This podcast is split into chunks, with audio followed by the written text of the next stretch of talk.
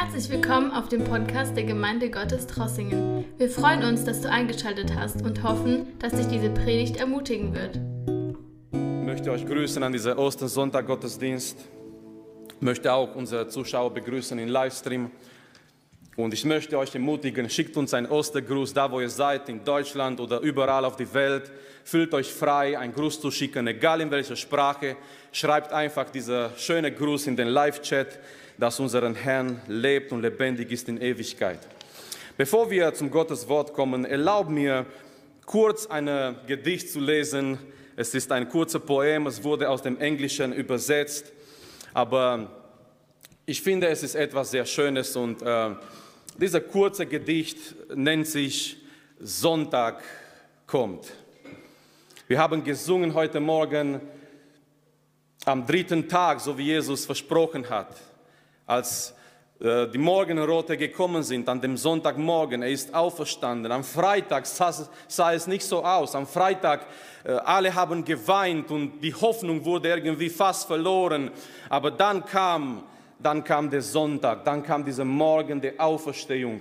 Und egal in welcher Lage du dich befindest heute Morgen, vielleicht es ist irgendwie dunkel in dein Leben, ich wünsche mir, dass diese Auferstehung eine Realität wird in dein Herz, in dein Leben, in deine Familie. Es ist Freitag. Jesus betet, Petrus schläft, Judas verrät, aber der Sonntag kommt. Es ist Freitag, Pilatus windet sich, der Rat verschwört sich, die Menge verleugnet, sie wissen nicht einmal, dass der Sonntag kommt. Es ist Freitag, die Jünger rennen, die wie Schafe ohne Hirten, Maria weint, Petrus leugnet, aber sie wissen nicht, dass der Sonntag kommt.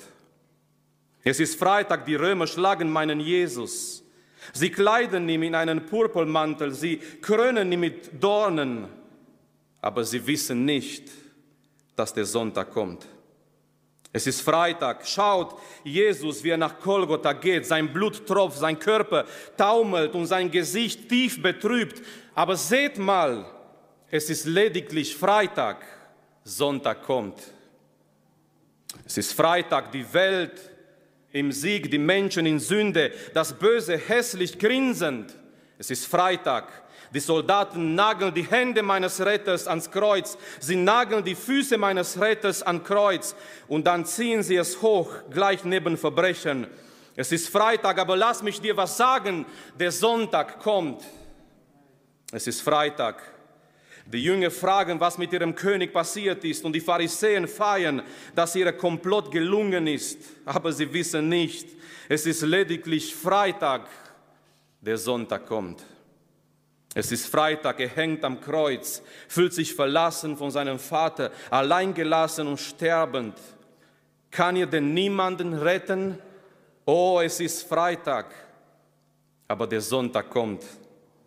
Es ist Freitag, die Erde bebt, der Himmel verdunkelt sich, mein König gibt seinen Geist auf. Es ist Freitag, alle Hoffnung ist verloren, der Tod hat gewonnen, die Sünde hat gesiegt und Satan lacht. Es ist Freitag. Jesus wird begraben, ein Soldat hält Wache und ein Felsen wird an seinem Platz gerollt. Es ist Freitag.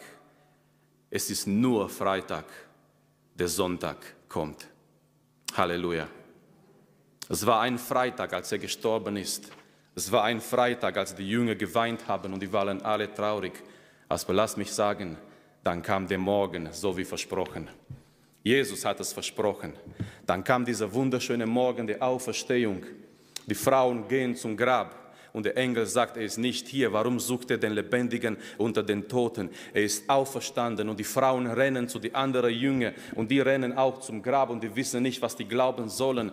Das war, diese Botschaft war so überwältigt, aber diese Botschaft ist eine Realität. Seit tausenden von Jahren Menschen werden verändert durch diese Botschaft. Menschen be begegnen den lebendigen Jesus. Wir haben vielleicht nicht das leere Grab gesehen. Wir haben vielleicht nicht Jesus mit diesen Augen gesehen. Aber es gab einen Tag in unserem Leben. Er hat uns begegnet. Er hat unsere Sünden vergeben. Er hat uns befreit. Und heute Morgen tief in unser Herzen, wir wissen ganz genau, unseren Herrn lebt. Er ist lebendig in Ewigkeit. Halleluja.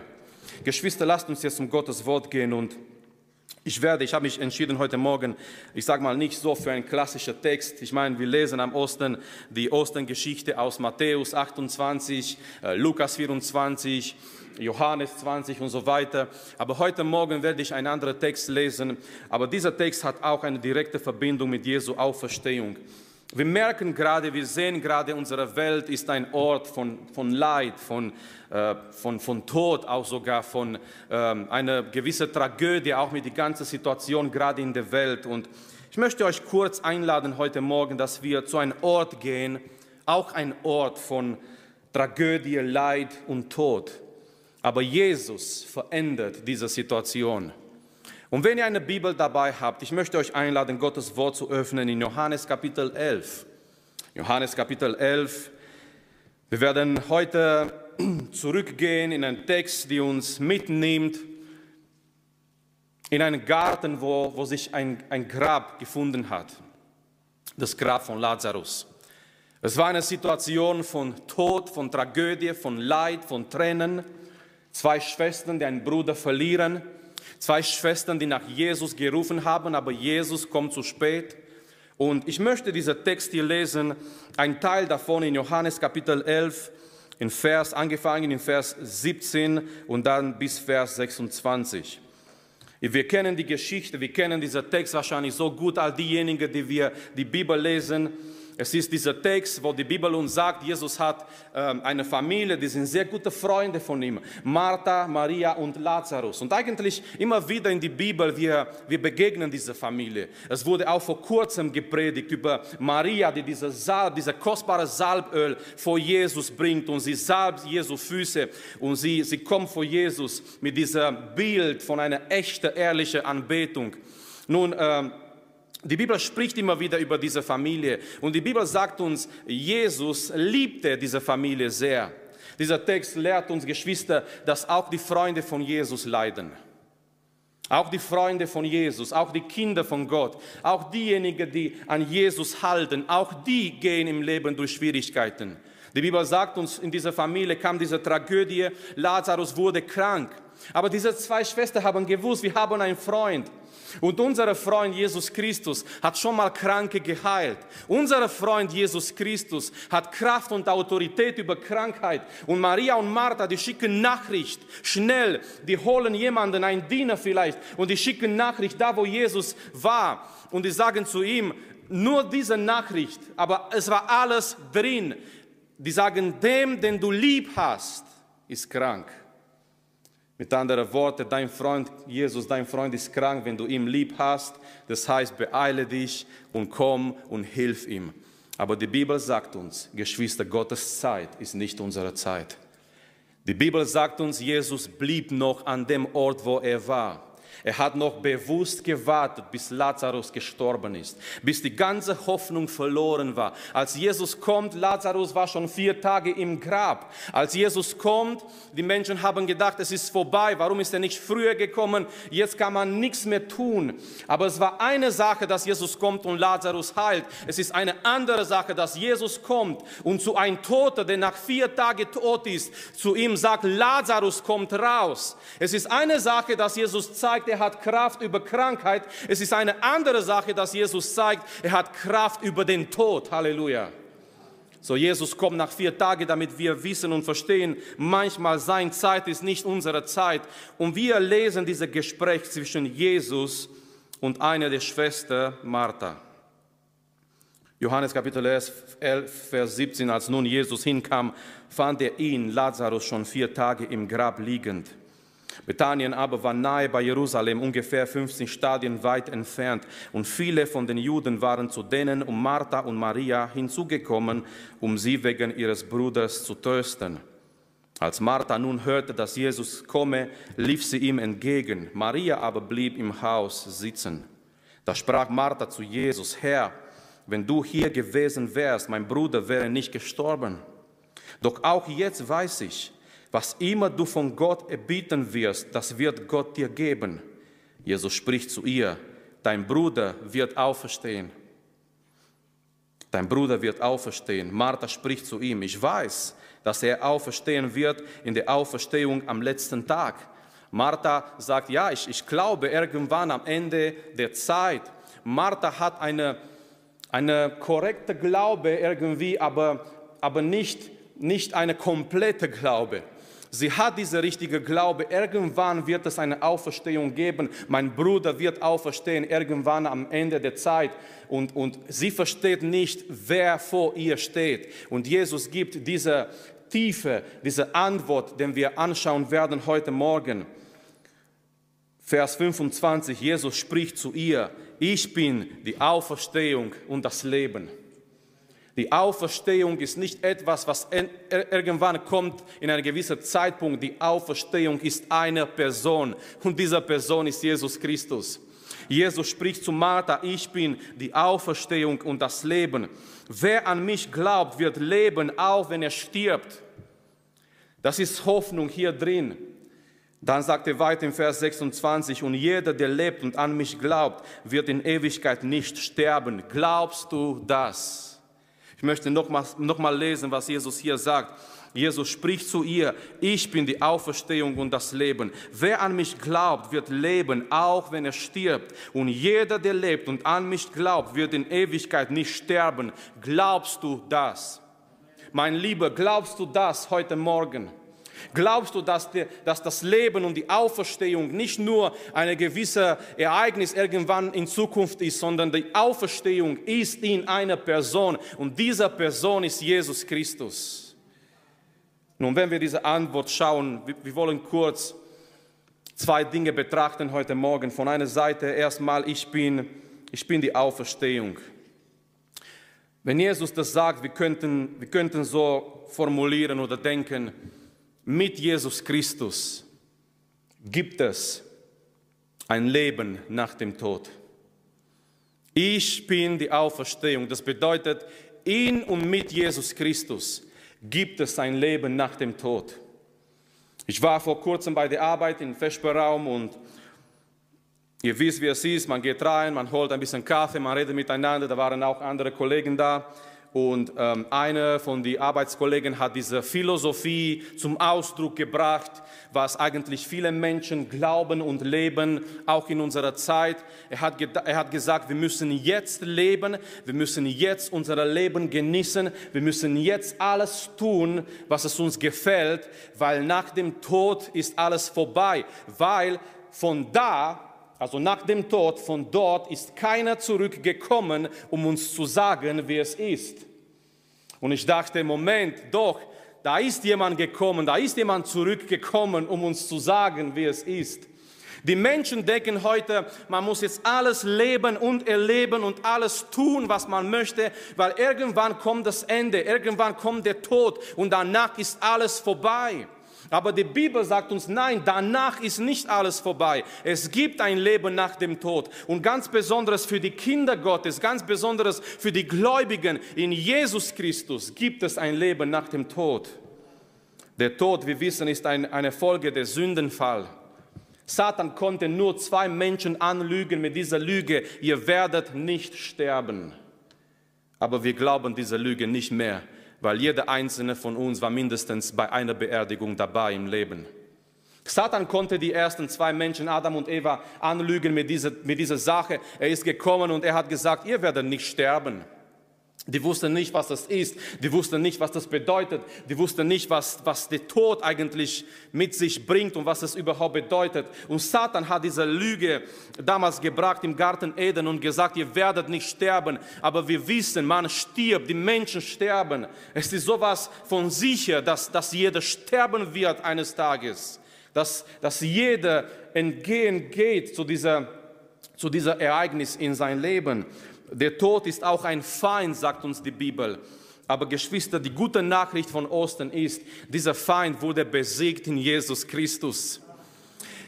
Diese Botschaft der Auferstehung sagt uns, jemand, jemand hat den Tod besiegt. Jemand hat diesen Tod besiegt. Jemand ist zurückgekommen und jemand kann uns hinüber, hinüberführen an dieser Schritt, wenn wir diesen Schritt des Todes eines Tages machen müssen. Und ich möchte etwas lesen in 1. Korintherbrief.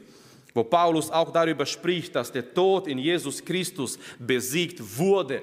Das feiern wir am Osten. Jesus hat nicht nur Macht und Kraft über Krankheiten, über Stürme, über irgendwelche Ereignisse. Er hat Kraft und Macht und Autorität über die Sünde, über Satan, über die ganze Macht, die Dunkelheit. Er hat Macht und Autorität über den Tod, weil er ist die Auferstehung. Schau mal in 1. Korintherbrief, Kapitel 15, Vers, ähm, Vers 20 und 21 zum Beispiel.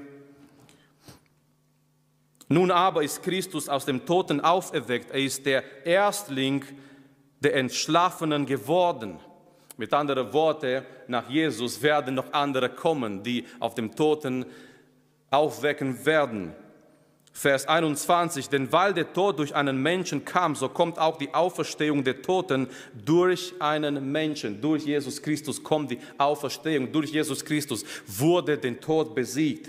Dann gehen wir in Verse 51 bis 65 in gleiche Kapitel, 1. Korinther Kapitel 15.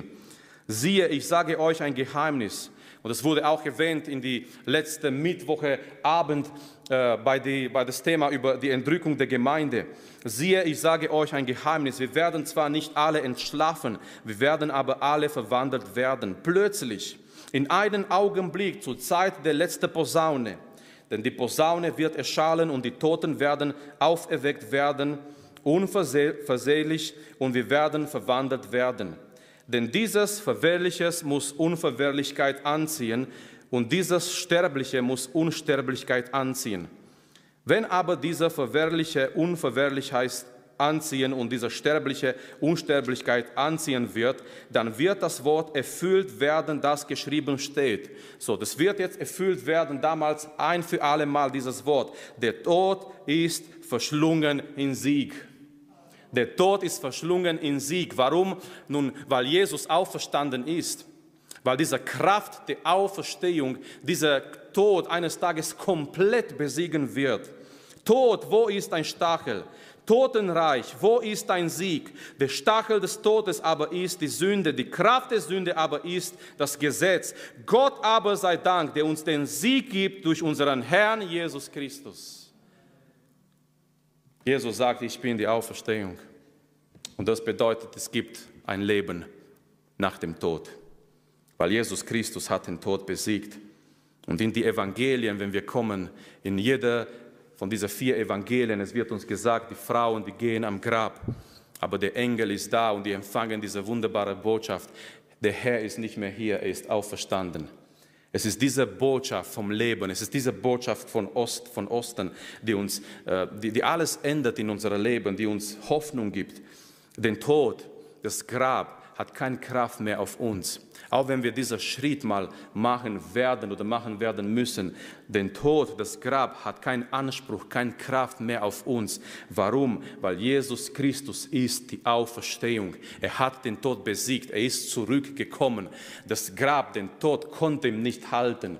Du kannst nicht der, der, der, Herr des Lebens in ein Grab halten. Die Römer haben gedacht und die Pharisäer haben gedacht, wir werden dieses Grab jetzt bewachen. Und das ist so eine interessante Szene, weil so viele Kräfte treffen sich da an Jesu Grab an dem Tag. Es ist diese römische Kraft, die sehr stark war in der damaligen Zeit. Es ist diese menschliche Kraft durch diesen Stein. Dieser Stein wiegt ungefähr zwei Tonnen und sie wälzen, sie schieben dieser, dieser Stein am Eingang des Grabes. Das ist die menschliche Kraft. Die Menschen haben gedacht, dieser, dieser, dieser Stein wird genug sein, dass er hier bleibt in diesem Grab dann war diese römische diese römische Autorität durch diese Siegel. Und ich habe gestern Abend in der Jugend erwähnt, die Leute in der damaligen Zeit haben gewusst, wenn du diese römische Siegel wegmachst, du verdienst den Tod, du verdienst die Strafe. Keiner hätte gedacht, keiner hätte auf diese Idee gekommen, dahin zu gehen, diese Siegel wegzumachen. Die Jünger haben Angst gehabt. Die Jünger haben seinen Leichnam nicht geklaut, so wie manche heute noch behaupten oder sagen. Die haben sowas von, von einer Angst gehabt. Und es war diese menschliche Kraft, menschliche Autorität da an Jesu Grab. Es war auch diese militärische Kraft da. Die Soldaten waren da, bewaffnete Soldaten, starke Soldaten.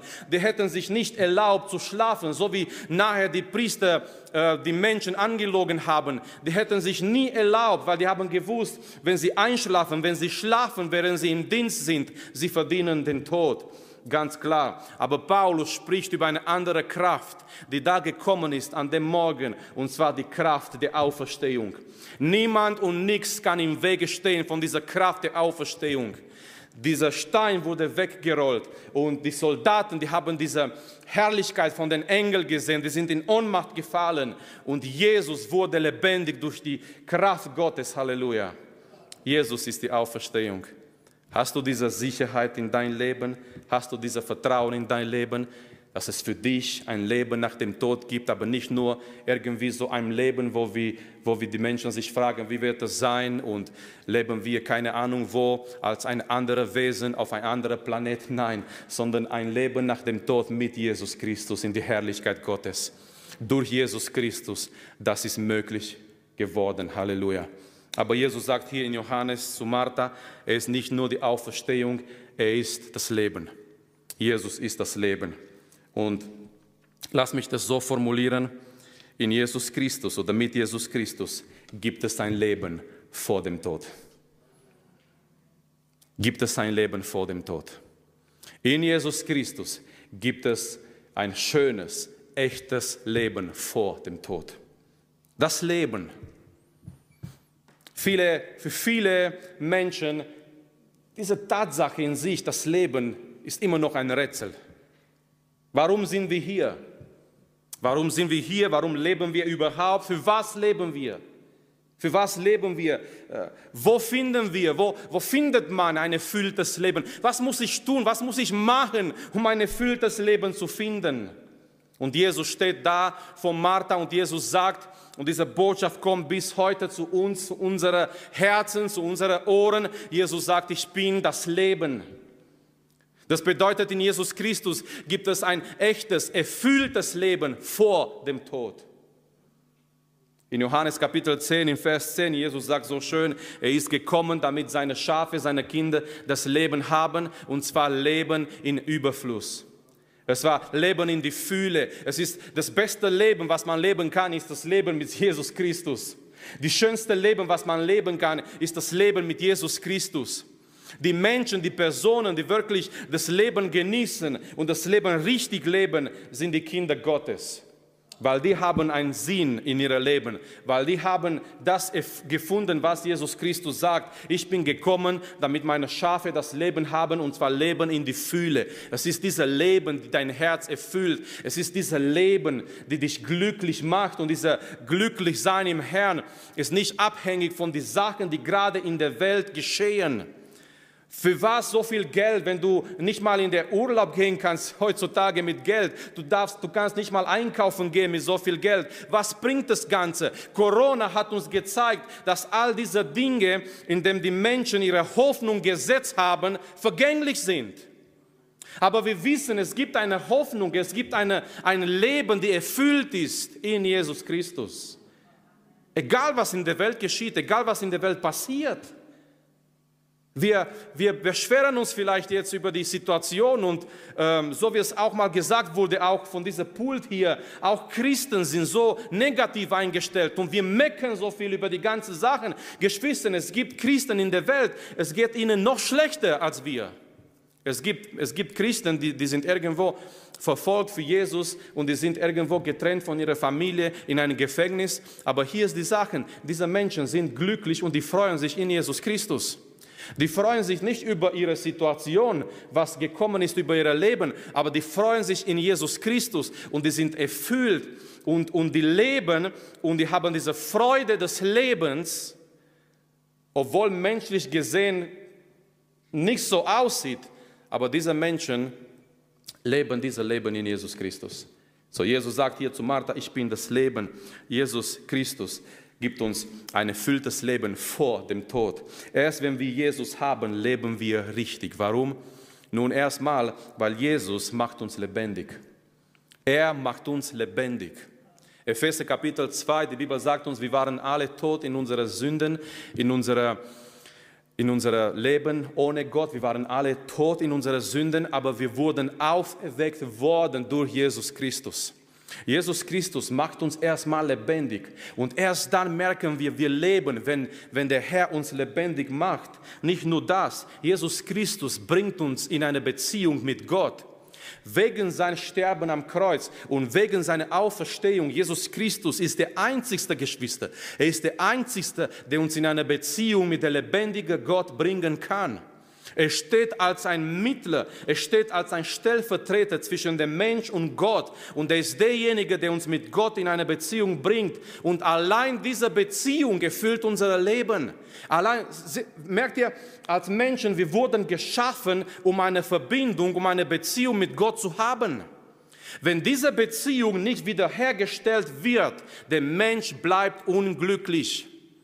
Und jetzt können wir das Drama des, des, modernen Menschen verstehen. Der Mensch, der moderne Mensch jagt danach, diese, diese Leere in sich zu erfüllen. Der moderne Mensch versucht, merkt, dass etwas in seinem Leben nicht stimmt, merkt, dass, dass irgendwo ein Teil von dieser wichtigen Puzzle in sein Leben fehlt. Ihr kennt, wie, wie frustrierend das ist, wenn man ein Puzzle macht und äh, man findet nicht ein, ein Stück, der irgendwo hingehört und man sucht und man sucht und irgendwo dieses Stück ist nicht da. Der moderne Mensch merkt, dass etwas fehlt in sein Leben und er jagt danach, diese Fühle, diese, diese, diese Leere zu, zu fühlen mit irgendetwas. Und er denkt vielleicht, er findet Glück in Geld, er findet Glück in Materialismus, er findet Glück in Spaß haben, er findet Glück, wenn er das und das macht, äh, so wie Salomo damals, als Salomo sich von Gott entfernt hat. Er sagt in seinem Buch, in Prediger, er hat versucht, diese Lehre zu erfüllen mit irgendwelchen Dingen. Er hat versucht zu bauen. Er, er dachte, wenn er, wenn er in Arbeit sich vertieft, er wird da ähm, irgendwelche äh, Glück finden. Und er hat versucht, äh, schöne Projekte zu bauen, aber am Ende sagte er, es ist alles umsonst. Dann sagte, er hat in Musik versucht, er hat die ganze Sänger von der damaligen Zeit eingeladen. Ich meine, der Mann hat nicht nur ein CD spielen lassen, sondern Live-Bands. Er hat die Musiker geholt und er hat gesagt, ich möchte gute Musik hören, aber wenn diese Musik vorbei war, es war immer noch die Leere in sein Herz, weil Freunde, nur eine Person kann diese Leere erfüllen und diese Person ist Gott durch unseren Herrn Jesus Christus. Jesus Christus bringt uns in eine Beziehung mit Gott. Und wenn der Mensch diese Beziehung mit Gott hat, ist der Mensch glücklich und erfüllt im Leben. Jesus ist das Leben. Warum? Er gibt uns einen Sinn im Leben. Jesus allein gibt uns einen Sinn im Leben. Für was leben wir? Für was lebst du? Und wenn man so viele Antworten der Menschen hört, diese Antworten gehen bis zum Grab. Ah, ich lebe für meine Karriere. Irgendwann ist es vorbei. Manche sagen, ich lebe für meine Kinder. Irgendwann ist es vorbei. Manche sagen, ja, ich lebe einfach für mich. Irgendwann ist es vorbei. Es gibt aber einen Sinn des Lebens, der auch den Tod übertrifft. Und zwar dieser Sinn des Lebens in Jesus Christus. Ich lebe für den Herrn, ich lebe für sein Reich. Und sein Reich hält in Ewigkeit. Halleluja. Jesus ist das Leben, er gibt uns eine lebendige Hoffnung. Er gibt uns eine Hoffnung in dieser Welt, die stärker ist als der Tod. Die stärker ist als der Tod. Und wir wissen, wenn wir vor einem Grab stehen, wir wissen, das ist nicht das Ende. Warum? Weil Jesus ist die Auferstehung und das Leben. Er stand damals in diesem Garten dort und er redet mit Martha. Er sah ganz normal aus wie ein jüdischer junger Mann, ungefähr 30 Jahre alt, angezogen wie ein Jude. Und Martha schaut ihm an, aber Martha kann vielleicht nicht komplett begreifen, wer Jesus Christus ist. Und Martha sagt, ja, irgendwann wird mein Bruder wieder auferstehen, am Ende der Endzeit und so weiter. Aber Jesus spricht zu Martha und Jesus sagt so schön, ich bin die Auferstehung und das Leben. Das bedeutet von einer Seite, Geschwister, in Jesus Christus gibt es ein Leben nach dem Tod. Aber nicht nur ein Leben nach dem Tod, sondern ein Leben mit Gott, ein Leben, wo wir in Gottes Herrlichkeit sein werden. Auf der anderen Seite in Jesus Christus gibt es ein Leben vor dem Tod. Wir leben und wir leben mit Jesus. Wir leben und wir leben erfüllt. Wir leben und wir genießen dieses Leben, weil wir sind Kinder Gottes. Und unser Leben ist nicht abhängig von irgendwelchen materiellen Dingen, die uns glücklich machen. Nein, das ist mehr als das. Wir haben dieses Leben in die Fühle. Wir sind erfüllt in Jesus Christus durch unsere Beziehung mit Gott, der Vater. Wir haben eine lebendige Hoffnung. 1. Petrus Kapitel 1. Wir wurden neu geboren durch Jesu Auferstehung zu einer lebendigen Hoffnung. Egal was kommt in unser Leben, wir wissen, der Herr ist bei uns. Und es lohnt sich zu leben. Es lohnt sich nicht aufzugeben, weil wir leben mit dem Herrn. Wir leben mit unserem Herrn Jesus Christus. Wir mecken nicht und wir beschweren uns nicht, weil wir wissen, das Leben ist viel mehr als das, was wir gerade sehen mit unseren Augen. Wir sollen uns fragen, wie können diese Botschaft der auferstandenen Herr in dieser Zeit noch mehr bringen in der Welt, damit noch mehrere Leute wissen, Jesus Christus ist die Auferstehung und das Leben. Und ich möchte zum Schluss kommen mit, mit das, was Jesus hier sagt. Das sind, das sind so die Auswirkungen, die Konsequenzen in unser Leben, wenn wir das glauben, wenn wir Jesus haben in unser Leben. Vers 25, letzter Teil und dann Vers 26. Jesus sagt, wer an mich glaubt, wird leben, auch wenn er stirbt. Wer an mich glaubt, wird leben, auch wenn er stirbt. Jesus meint hier ganz klar, es ist ein Leben über den Tod hinaus. Und dann sagt er im Vers 26, und jeder, der lebt und an mich glaubt, wird in Ewigkeit nicht sterben. Es geht hier nicht um den körperlichen Sterben. Wir wissen, der Tod hat mehrere äh, Dimensionen. Es gibt dieser, dieser leibliche, dieser körperliche Tod, wenn, wenn unser Leib stirbt. Es gibt einen geistlichen Tod, wenn unser Geist getrennt von Gott ist. Es gibt lebendige, körperliche, lebendige Menschen, die in der Welt sind, die sind vielleicht sehr fit, aber die sind geistlich tot. So wie Paulus in Epheser 2 gesagt hat, wir waren tot in unseren Sünden. Der Mensch ist tot in seinen Sünden. Körperlich ist er lebendig, er ist vielleicht sogar fit, er, er, er, passt auf seinen Körper auf, er trainiert und so weiter, er ernährt sich gesund, aber sein Geist innen drin ist getrennt von Gott und das ist dieser geistliche Tod. Und dann gibt es einen ewigen Tod, das ist die ewige Trennung von Gott für, für die ganze Ewigkeit. Und Jesus spricht hier über dieses ewiges Leben. Wer an mich glaubt, wird in Ewigkeit nicht sterben. Auch wenn dieser Leib stirbt, aber wer an Jesus glaubt, wird dieses ewiges Leben haben. Er wird ewig sein mit Jesus, mit Gott, mit dem Vater. Jesus sagt zum Schluss zu Martha, glaubst du das? Glaubst du das? Und damit möchte ich auch schließen heute Morgen. Glaubst du das heute Morgen? Auch gestern in der Jugend haben wir darüber geredet. Wir haben die Geschichte so oft gehört, aber glaubst du das? Glaubst du das? Ist es eine Wahrheit in dein Leben, für den du bereit wärst zu sterben, dass Jesus Christus lebt? Glaubst du das von ganzem Herzen heute Morgen? Wir waren damals nicht dabei, vor 2000 Jahren. Wir haben das leere Grab nicht gesehen. Wir, wir haben Jesus mit diesen Augen nicht gesehen, wie Maria, wie Thomas, wie die Jünger damals, wie Petrus und so weiter. Wir haben ihn nicht gesehen mit diesen Augen. Aber wir sind jetzt 2000 Jahre Geschichte entfernt von diesem Ereignis. Und hier sind wir in die Gemeinde Gottes Trossingen. An einer schönen, sehr schönen Sonntagmorgen. Amen. Gott hat uns auch dieses schöne Wetter geschenkt. Und äh, die Frage ist, glaubst du das heute Morgen? Weil die Bibel sagt uns in Römer Kapitel 10, Vers 9 und 10, denn wenn du mit deinem Mund Jesus als den Herrn bekennst und in deinem Herzen glaubst, dass Gott ihn aus dem Toten auferweckt hat, so wirst du gerettet. Wenn du Jesus mit deinem Mund bekennst und wenn du in deinem Herz glaubst, weil, weil hier steht dieser Glaube in deinem Herz, und wenn du in deinem Herz äh, glaubst, dass Gott ihn aus dem Toten auferweckt hat, so wirst du gerettet. Denn mit dem Herzen glaubt man, um gerecht zu werden, und mit dem Mund bekennt man, um gerettet zu werden. Denn die Schrift spricht, jeder, der an ihn glaubt, wird nicht zu Schanden werden. Glaubst du das heute Morgen? Kannst du heute Morgen sagen von ganzem Herzen, mein Herr lebt. Er ist die Auferstehung und das Leben. Lasst uns gemeinsam aufstehen. Und lasst uns jetzt vor Gott im Gebet kommen. Danke, dass du unsere Predigt angehört hast. Wenn dich die Botschaft angesprochen hat, dann teile sie gerne mit deinen Freunden und Bekannten, dass auch sie diese Predigt hören können. Wir wünschen dir Gottes Segen.